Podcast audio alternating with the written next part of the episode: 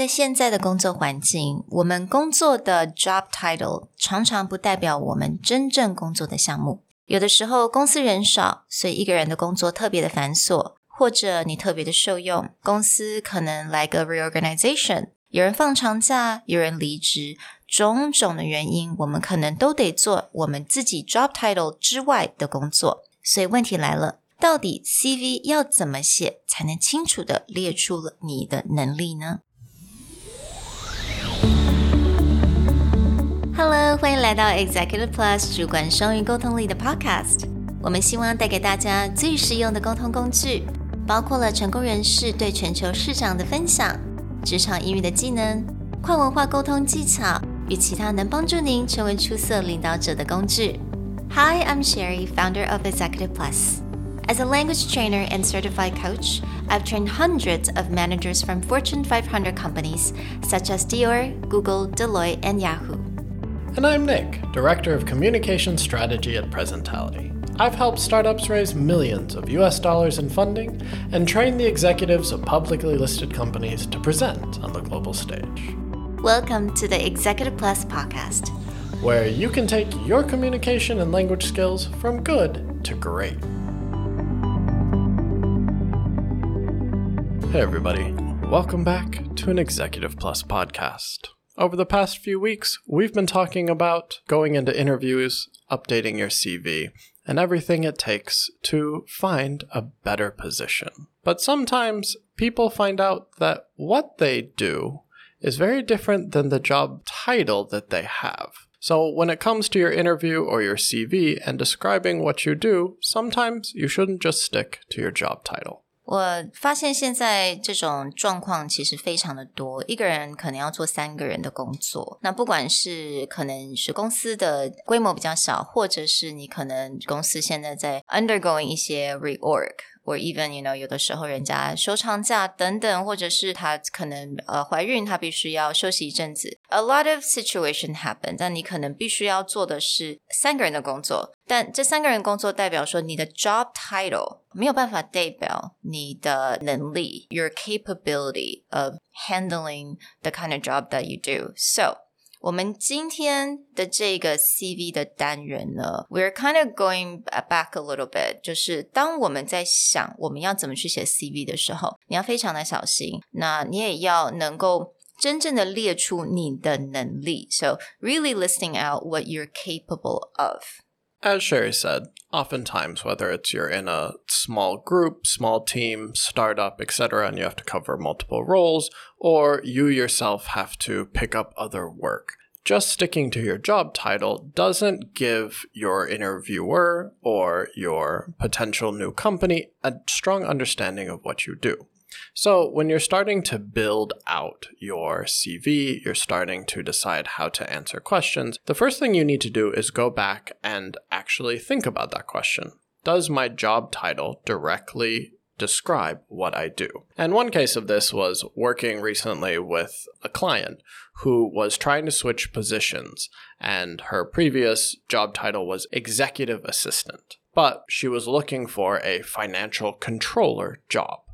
Now, for a lot of people, they would think, well, that's kind of a big jump. That's a large switch in your career trajectory. Do you need other certifications? Do you need other experience in order to justify that jump?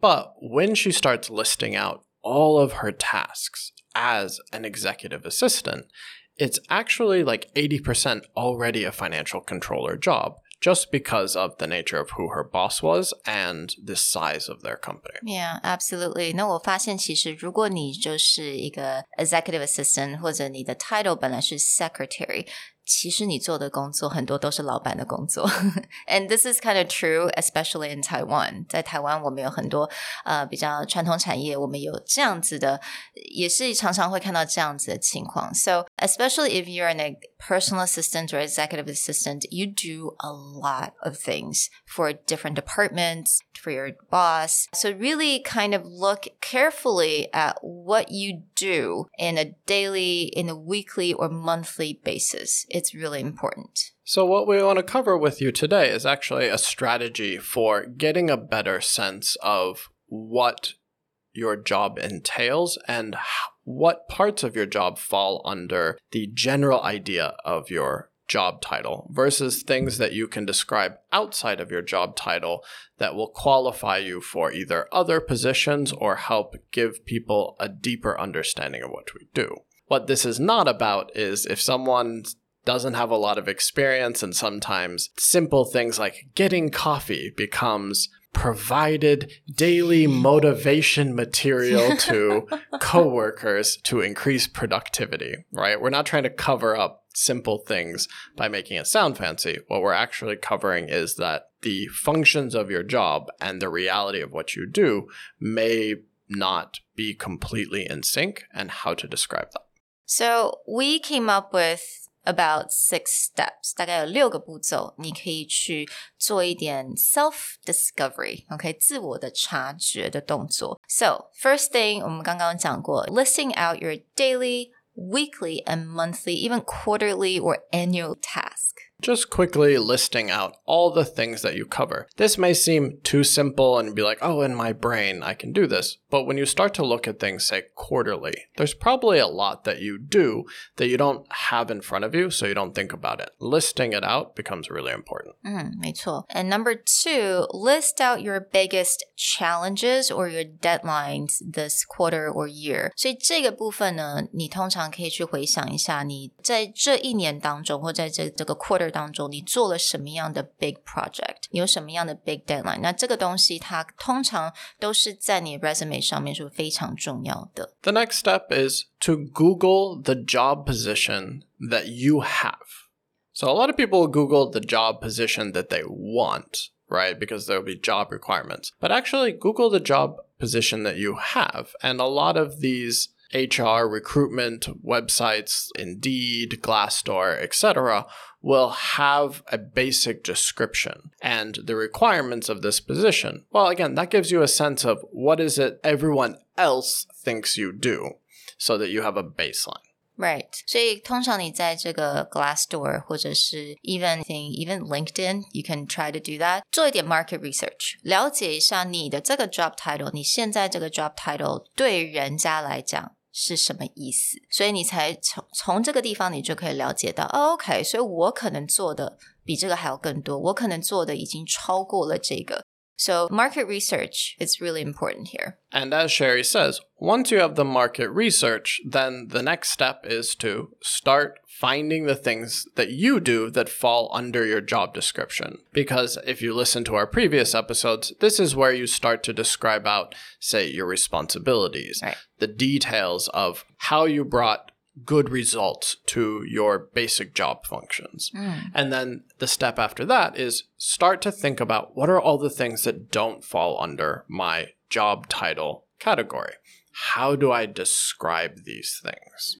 And once you have separated these out, now you can start to build out your full resume. Like, here are the things that fall under my job description here are extra skills or experiences that I have. 所以来到了这一点呢， 如果你发现你做的很多事情其实跟你的 job description 或者是你的 title 不太，it doesn't really match, it doesn't go there。这个时候你应该要来 create，或者是你要来有点像，OK，do、okay, I lie about it? Do I just create a job title for myself? Then if I do, you know. I feel like I do a lot of managerial role. Do I call myself a manager? But the answer is don't do that, right? You never lied about it. 千万不要觉得说我自己可以 create 一个 job title，因为到时候你的 interviewer 或者是对方他一定会打电话嘛，call the HR, check to see your profile and everything. And yeah, that's probably not a good thing to do. Yeah, anytime that you might cause confusion by changing the job title or changing the function, if they do a background check, they're not yeah. going to come back and check with you. They're just going to look at it and go, mm, maybe he wasn't being honest. 嗯，所以在这个时候呢，你还是 let's say your personal assistant or executive assistant。你做你的 title 不会改变，但是这个时候你可能，如果你做的这个两个 area 的工作比较类似的话，你可以把它放在同一个 category。所以 company name，you know，你公司的名称，再来就是 executive assistant，那你在旁边就要挂号这个期间，可能是哪一年的几个月到什么时候？OK，所以如果你有等于说你有做两个不同 area 的工作的话，你一样都写 executive assistant，executive assistant。那你下面就列出你不同的工作，还有那个时间点，你就可以比较 specify the time that you actually do that particular job. This is that opportunity to start separating out, say, maybe the special responsibilities that you took on. So let's say the first thing you list out is personal assistant, and most of your responsibilities are considered stereotypically a personal assistant's job. But once you hit executive assistant, your roles and responsibilities upgraded to preparing quarterly financial reports, preparing international customer presentations, these kind of things, then list under that these really unique job responsibilities or roles that you took on. 那如果你可能做了另外的工作，它跟你其他这个 personal assistant 或 executive assistant 的这个 category 差非常的多，那我会建议你们在另外一个 listing。So again, you can list out the same company name 一样公司的名称，然后呢，你可以再写 executive assistant 这个 time，你就要 specify 这个 time 是什么时候，几月、几年，一直到什么时候，然后你在下面就可以列出你这个工作你的这些 task。Okay, if it they're very different from each other, list them out separately. But if they're similar to each other, you put them in the same group, and that's okay. A quick recap of everything that we covered today. First is don't be pigeonholed just by your title. If you cover a lot of tasks that go beyond your title, follow our quick steps and actually discover what is stereotypically your job, what falls out of your job, so that you can give people a larger and deeper understanding of what you do. Then, when it goes into writing your CV, start to carefully plan out what things can fall under one category. Is it just a simple promotion where my roles and responsibilities are roughly the same. Or, even though the title looks somewhat similar, my roles and responsibilities are drastically different. Then start to separate these things out. So I really hope you guys can start listing out your capability and not just your task, your job title. And good luck in job hunting. We'll talk to you guys next time. Bye. Bye. 如果你喜欢我们的 Podcast，欢迎来追踪我们的主管英文 Executive Plus 的 Facebook。那也可以写信到我们的信箱 yourcareerplus at gmail dot com。